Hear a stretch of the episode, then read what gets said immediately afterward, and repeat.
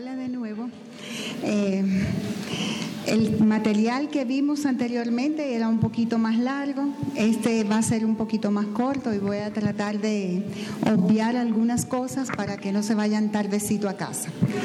Como ya el pastor oró, eh, esa oración el Señor la va a contestar. Bueno, como la repetición es la madre de la enseñanza, yo quiero que todas juntas digamos que es una mujer verdadera. Una mujer verdadera es aquella que vive apercibida de la presencia de Dios y su carácter es moldeado y dirigido por el Espíritu de Dios y su palabra. Bueno, como todas sabemos, la palabra de Dios es la revelación perfecta de la voluntad de Dios. En ella conocemos quién es Dios, quién es Jesucristo, quién es el Espíritu Santo y por ella también conocemos lo que, lo que se llama creación, caída, redención. También conocemos que Dios espera de los suyos. Santiago 1.25 nos dice que el que mira atentamente en la perfecta ley, la de la libertad, y persevera en ella, no siendo oidor olvidadizo, sino hacedor de la obra, este será bienaventurado en todo lo que hace. Debemos vivir apercibidas de la presencia de Dios, pero asimismo debemos mirar atentamente a lo que Él ha dicho. Y nuestra tendencia natural es olvidar lo que debemos recordar y recordar lo que debemos olvidar. Debemos mirar la palabra para ver qué Dios quiere de nosotras, de cada una de nosotras. Y cuando lo hacemos, Él promete hacernos bienaventuradas. Vimos la vida de Abigail y cómo ella, llena de la verdad, cultivó un carácter verdadero y pudo actuar y reaccionar de la manera en que lo hizo. Hoy veremos a un grupo de mujeres de otra generación, en otras circunstancias bien diferentes a la de Abigail, pero con las mismas similitudes. La palabra como estándar, siendo el producto de su teología, teología es el conocimiento de Dios, y viviendo para agradar a ese Dios en quien creían. Dichas mujeres fueron recipientes de la redención, de esa compra del mercado de esclavos de donde Dios nos sacó, pero a la vez somos reflejos de esa redención. Ya nuestra vida no es una vida de esclavitud, sino una vida de mujeres redimidas. De los 1226 nombres que aparecen en la Biblia, 119 de ellas son mujeres y las mismas son mencionadas por sus buenas o malas acciones. Dios en su soberanía quiso dejar plasmados esos ejemplos para que nosotras aprendiésemos.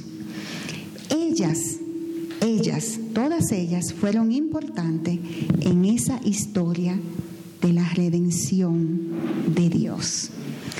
Aunque Dios las había criado a su imagen y semejanza, sabemos tristemente lo que sucedió en la caída.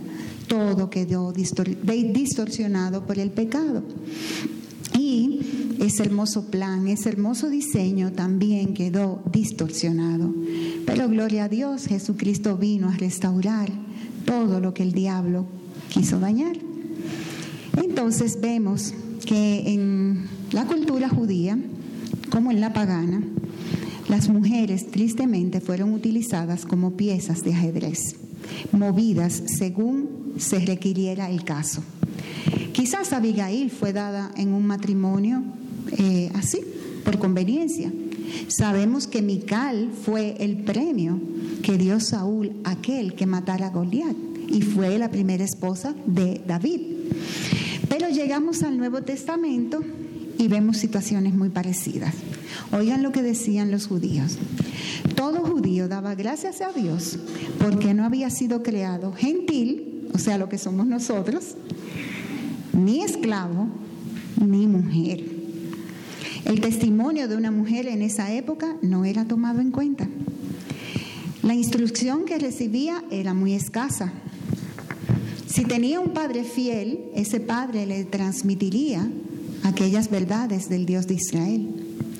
Cuando iban a la sinagoga se tenían que sentar en el atrio de las mujeres y estaba prohibido que los hombres hablasen con ellas a menos que no fueran familia. Pero venido a Cristo a la tierra, gloria a Dios, Él, la palabra hecha carne, dio gran preponderancia a las mujeres y Él las elevó a ese lugar de honor con que su Padre las había creado. Las mujeres, como dijo un escritor, John Angel James, son la mayor influencia en la tierra para bien o para mal. Escriban eso también. Tocqueville, un autor de la democracia en América, reconoció que la moral es el trabajo de las mujeres. Y un autor inglés de los años 1600, que no era creyente, escribió una obra, La declinación y caída del imperio romano, cinco razones por las cuales no solamente el imperio romano, sino cualquier imperio cae. Y una de ellas es el descuido de la dignidad y de la santidad del hogar, lo cual en gran medida recae sobre nosotras, porque nosotras somos las que pasamos más tiempo en casa, con los muchachos, en casa, haciendo las labores y dándole el tono a ese hogar. Proverbios 14.1, ¿quién se lo sabe? Deben de saberlo de memoria. ¿Qué hace la mujer sabia? Edifica su casa. ¿Y qué hace la necia? Con sus manos las derriba. Hermanas, Dios nos ha dado un gran privilegio, pero a la vez una gran responsabilidad. Nosotras o estamos edificando o estamos destruyendo nuestros, er, eh, nuestros hogares. Estamos edificando o destruyendo el reino de Dios sobre la tierra. Estamos edificando o destruyendo la sociedad, como tristemente vemos hoy en día. Con todo esto en mente, vamos a ver a un grupo de mujeres verdaderas del, Antiguo, del Nuevo Testamento. Las primeras son las que aparecen en Lucas 8. 8, Lucas 8, 1 al 3. Tampoco vamos a leer el pasaje porque es muy largo, muy largo, pero sí sabemos que esas y muchas otras les servían con sus bienes.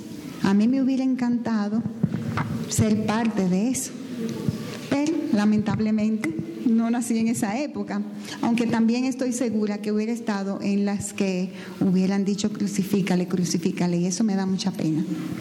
Pero aquí tenemos este grupo de mujeres que es lo que llamamos esas personas que están tras bastidores para que los que estén al frente hagan la labor con la mayor excelencia posible.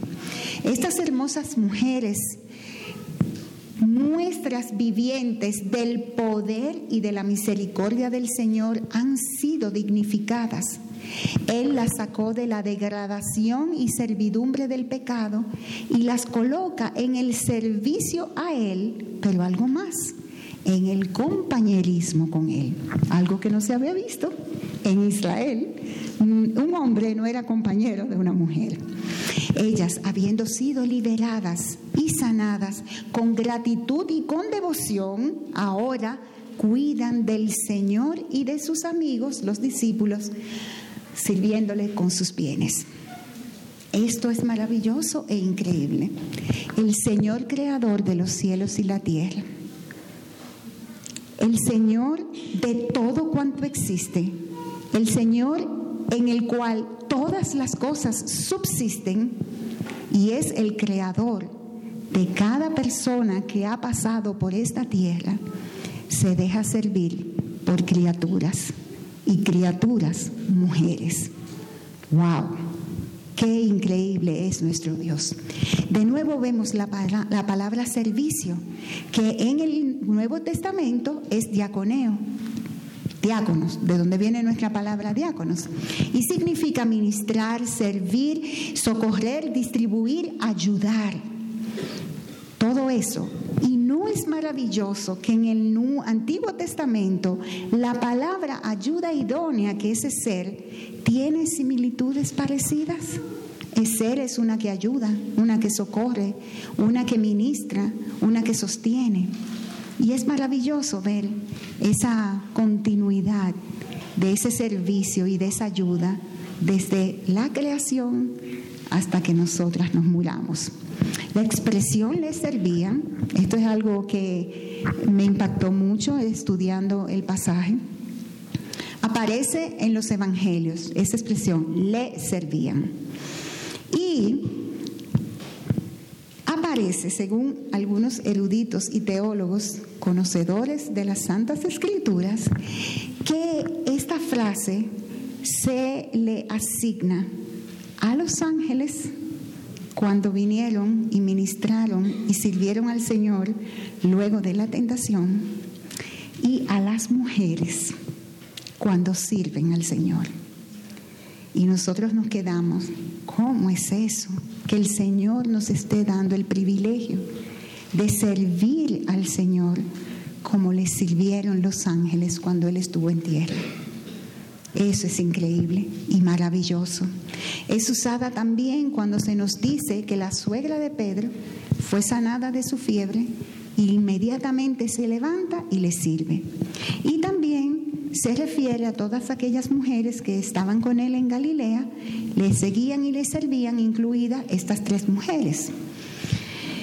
Estos son pequeños detalles, pero que le dan mucho significado a nuestro rol de servidoras, de diaconisas en el sentido, porque todo creyente es un servidor donde quiera que esté, pero más dentro de la iglesia. Y de ahí nosotros, por eso tenemos que escudriñar las escrituras para saber lo que Dios demanda de nosotras. La palabra bienes significa las posesiones que tú tienes. Puede ser una herencia, puede ser una finca, puede ser una tierra, puede ser casas, puede ser un rebaño de ovejas, puede ser cualquier cosa. Bienes, tus bienes, aquellos bienes materiales que Dios a cada una de nosotras nos ha otorgado. En la primera lista vemos que aparece María Magdalena, de la que fueron expulsados siete demonios. ¿Imaginas ese espantoso cuadro? imaginas lo que tiene que haber pasado esa mujer? Ansiedad, oscuridad, miseria, aflicción, sufrimiento, rechazo, vergüenza, quizás hasta intento de suicidio, porque eran siete demonios, no era cualquier cosa. Era de la región de Magdala y esa región está a orillas del mar de Galilea. Allí había, era próspera y muy, muy poblada y había fábricas de colorantes y textiles y quizás ella estaba relacionada a esta actividad y por eso podía tener el dinerito que tenía para sustentar al Señor y a sus discípulos.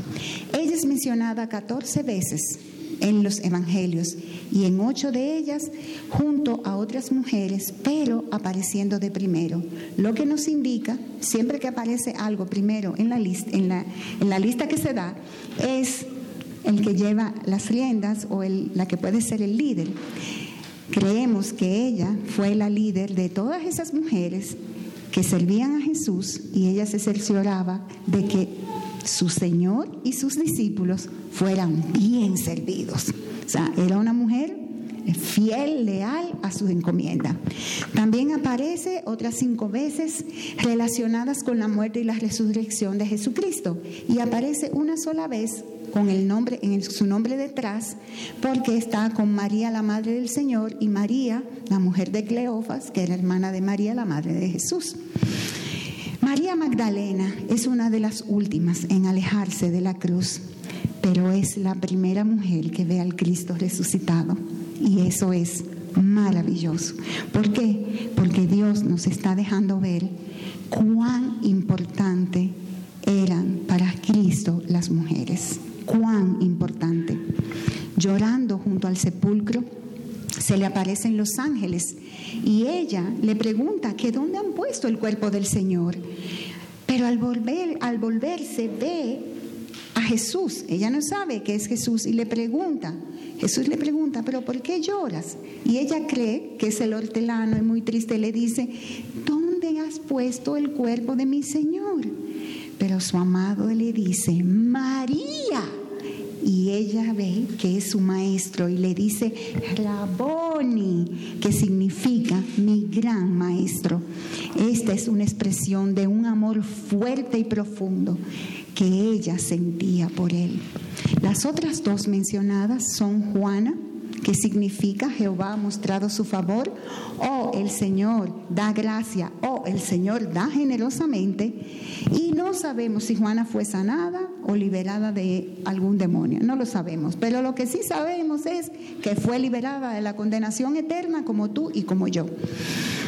Era la esposa de Chuza, superintendente de Herodes.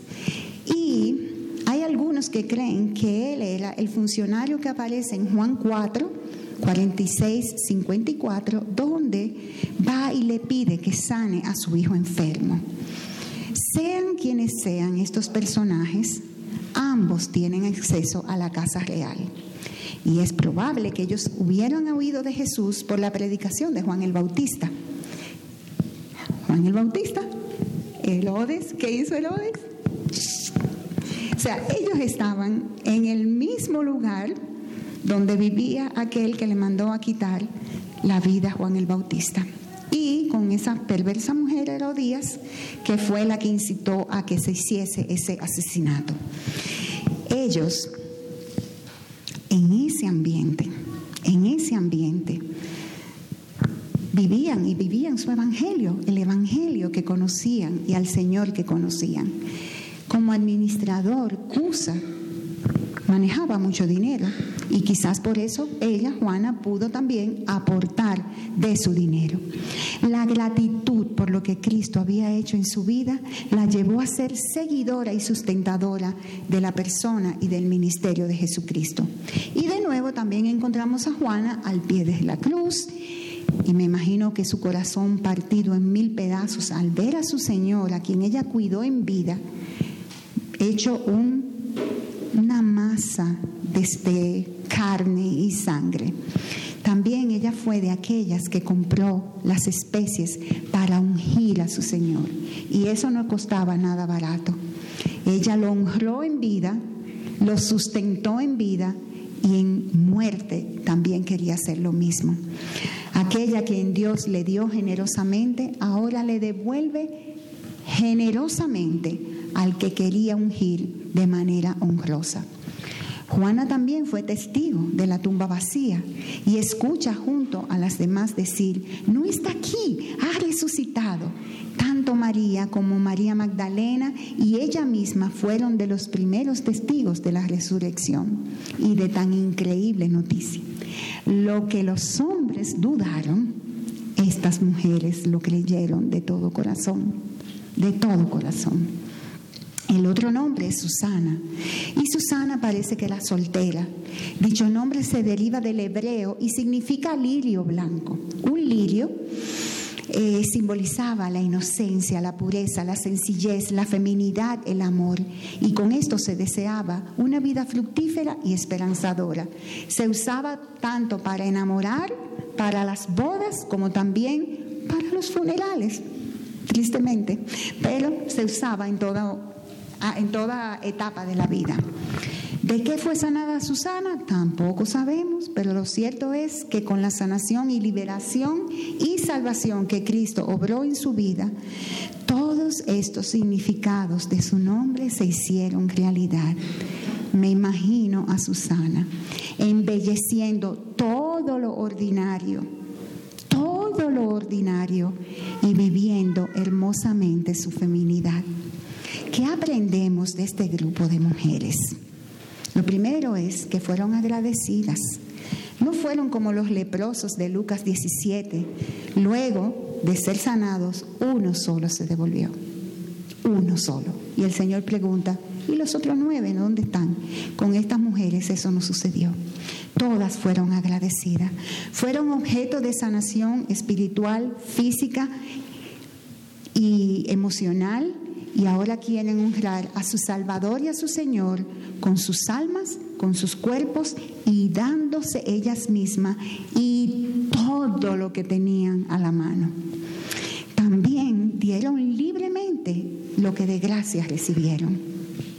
Dieron generosamente, lo cual, eh, por lo cual cegaron generosamente, porque fueron testigos de la resurrección sea, Dios se ocupa de que cuando nosotros damos abundantemente, Él nos abunda de maneras que no imaginamos. No como el Evangelio de la Prosperidad, que ven y ofrenda y yo te voy a dar esto y te voy a dar aquello. No, nos abunda con bendiciones espirituales y donde nosotros podemos conocer más profundamente a nuestro Señor y Salvador Jesucristo. Dieron alegremente. No fueron como que dieron por salir del paso y no escatimaron ningún esfuerzo, ninguna comodidad. A donde Jesús iba, iban ellas. Jesús iba de aldea en aldea. Ellas llegaban a una aldea, había que preparar los fogones, buscar la leña y todas las cosas, ir al sitio donde vendían la harina para hacer el pan y coger el corderito y ponerlo a asar. Quizás le tocaba dormir a la intemperie, con mucho frío y en el día con mucho calor.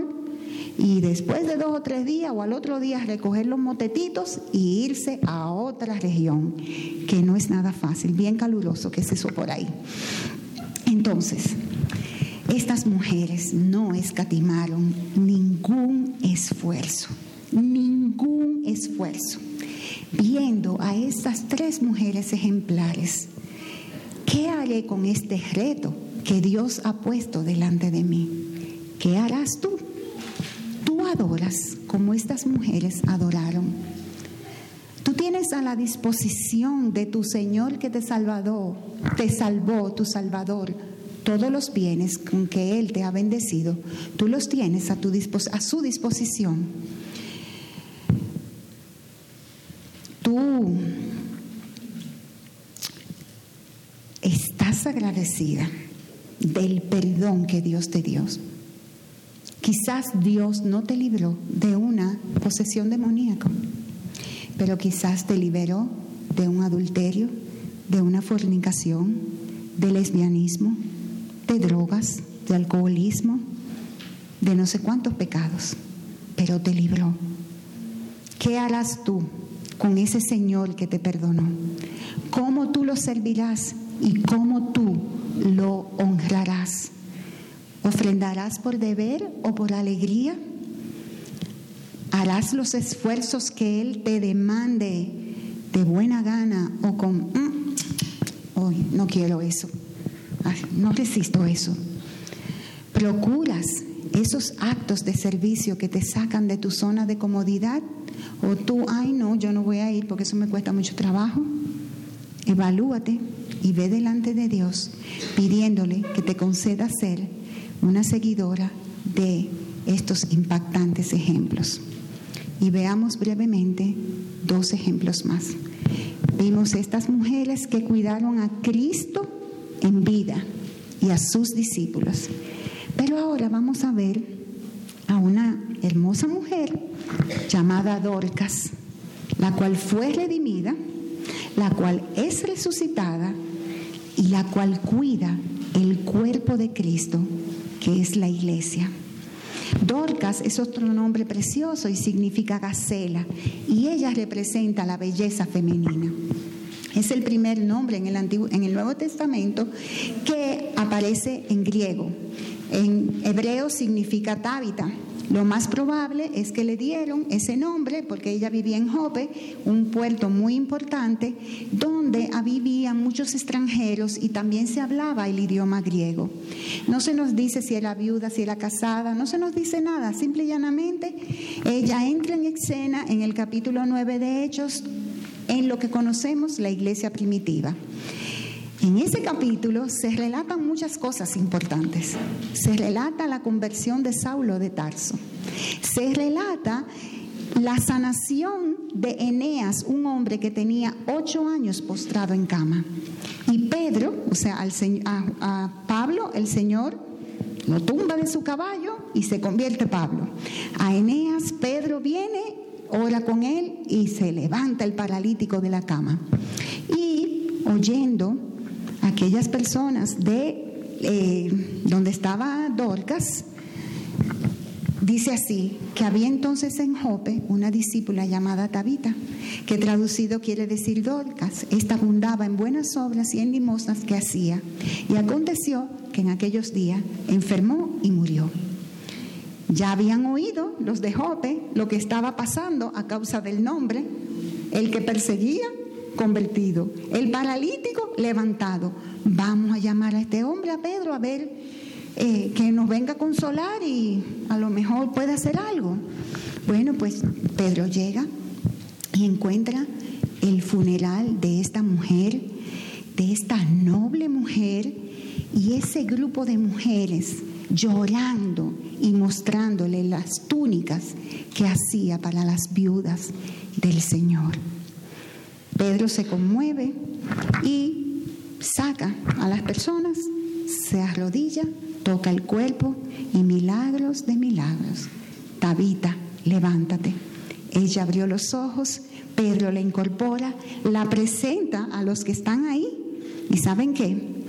Vemos de nuevo otro milagro, no solamente la resurrección, sino que por causa de ella muchos creyeron en el Evangelio.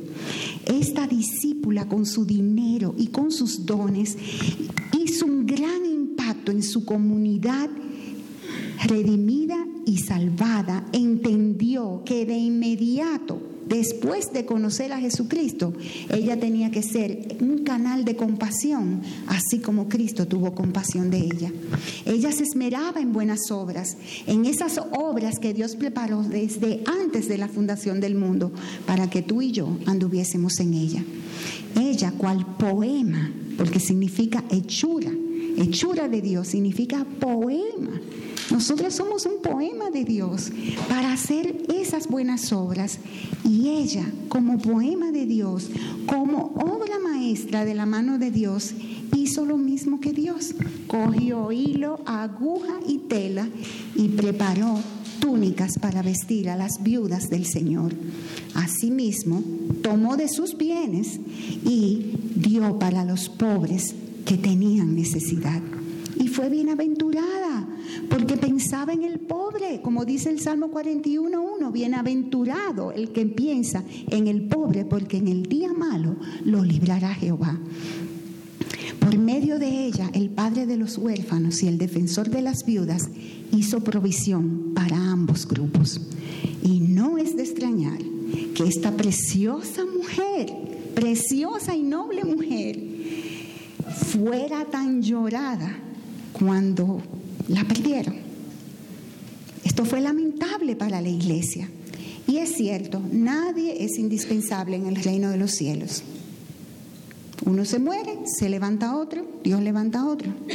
Pero si Dios a cada uno aquí les ha encomendado algo para hacer, algo para ofrendar, algo que poner al servicio de la iglesia donde asiste, las exhorto a que procuren hacerlo. Porque esos dones, sean un talento, cinco talentos, diez talentos, son un privilegio y a la vez una responsabilidad por la cual tú darás cuenta. Esta hermosa gacela se esmeraba en hacer buenas obras. Y la palabra esmeraba, ¿sabe lo que significa? Que esa gracia que ella tenía interiormente la reflejaba exteriormente por medio de sus actos.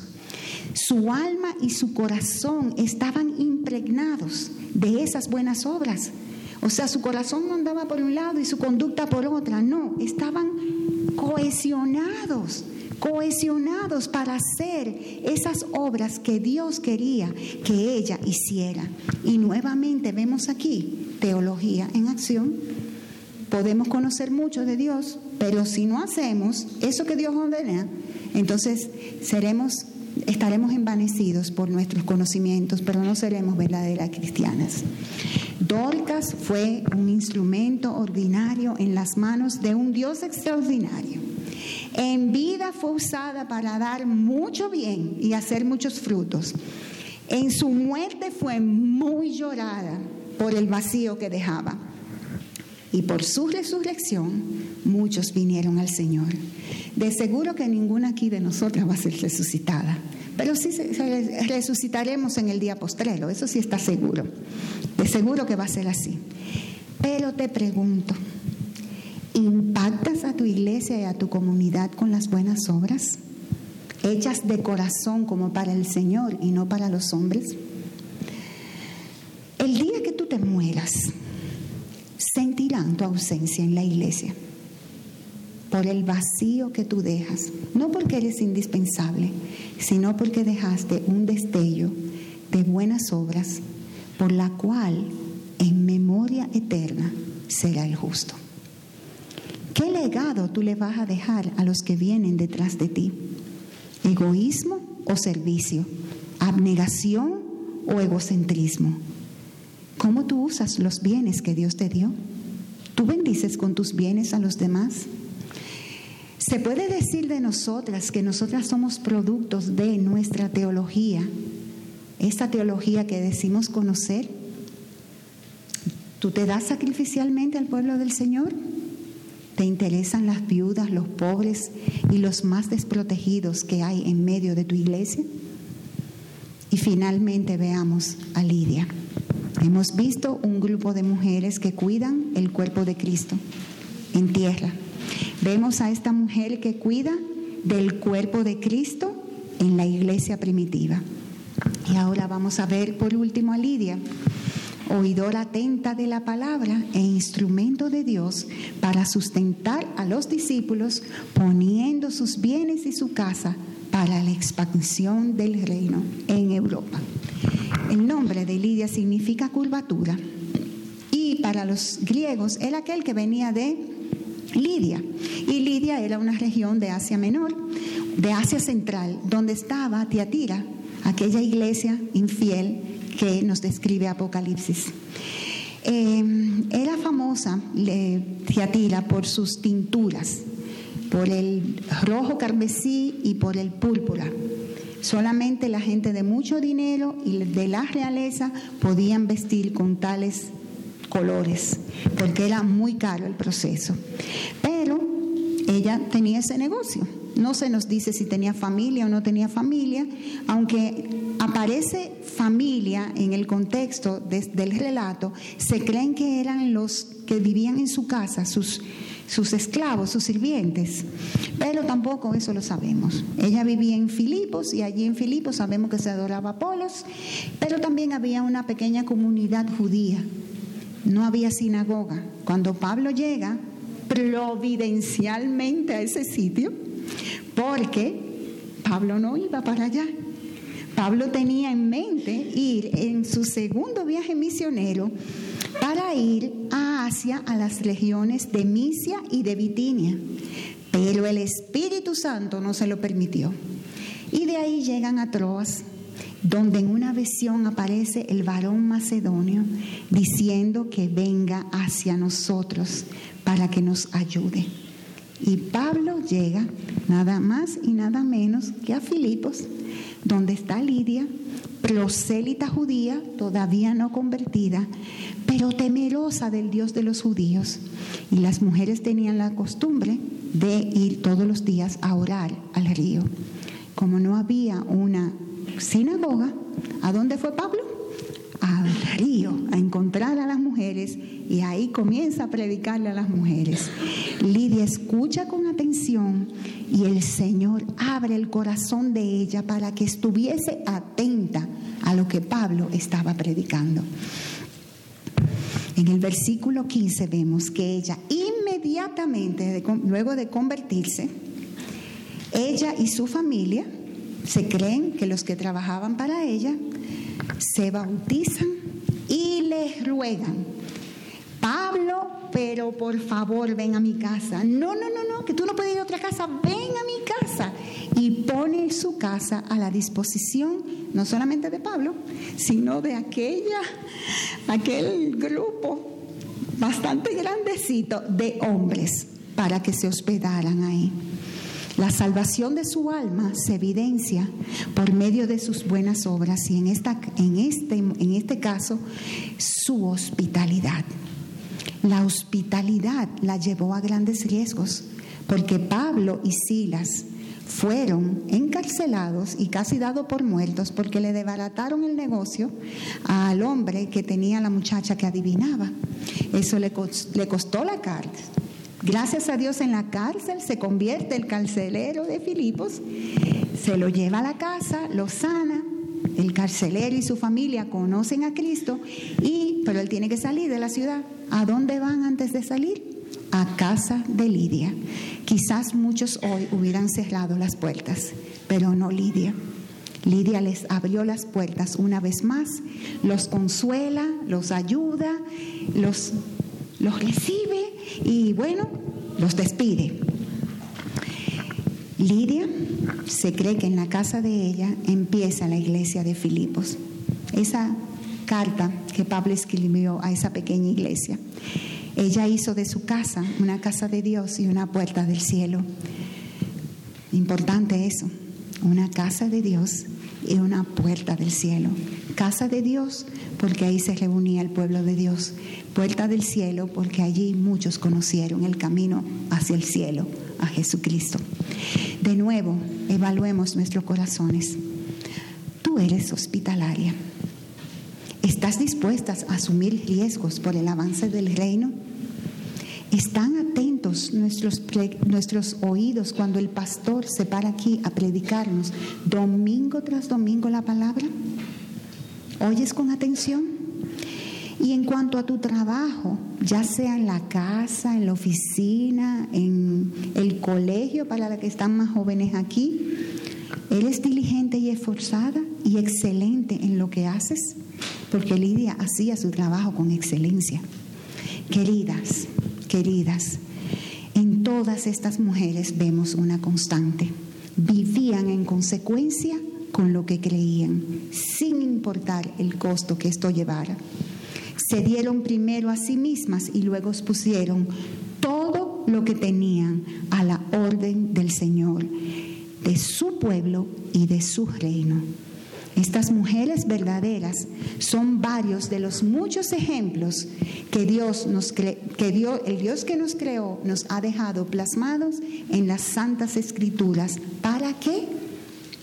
Para que los imitemos y pongamos por obra, manos a la obra, en esta su historia de la redención, donde cada una de nosotras tiene un pedacito, un pedacito de papel en esa hermosa historia de redención. Lo que te pregunto es si tú lo harás con gozo y alegría o tú no te importará hacer ese, ese papel que Dios designó para ti. ¿Qué estamos esperando? Recordemos lo que dijimos al principio. Somos la mayor influencia en la tierra, para bien o para mal. Quizás no hagamos el mal que muchas mujeres están haciendo ahí fuera. Pero sabes qué? Si no hacemos el bien, estamos haciendo tan igual de mal como ellas hacen su mal. Porque no hacer el bien es hacer lo malo a los ojos de Dios es malo, dañino e incorrecto. Debilita nuestras vidas y debilita la vida de quienes nos rodean en el hogar, en la iglesia y en la sociedad. Hoy el Señor nos está llamando a imitar esas mujeres a fin de que cada una deje una huella indeleble para que cuando partamos de este mundo, tú y yo, recibamos el elogio más hermosos que oídos humanos pueden oír. Bien, buen siervo y fiel. Sobre poco has sido fiel, sobre mucho te pondré. Entra al gozo de tu Señor. Que estas bellas mujeres hoy están cara a cara frente a ese Señor que sirvieron y ya oyeron esas maravillosas palabras que todas nosotras podamos escucharlas. Amén. Esperamos que este mensaje haya sido edificante para tu vida. Si deseas este y otros mensajes, visita nuestra página en internet iglesiaraa.org. Este es un recurso producido para la Iglesia Cristiana Bíblica Raha.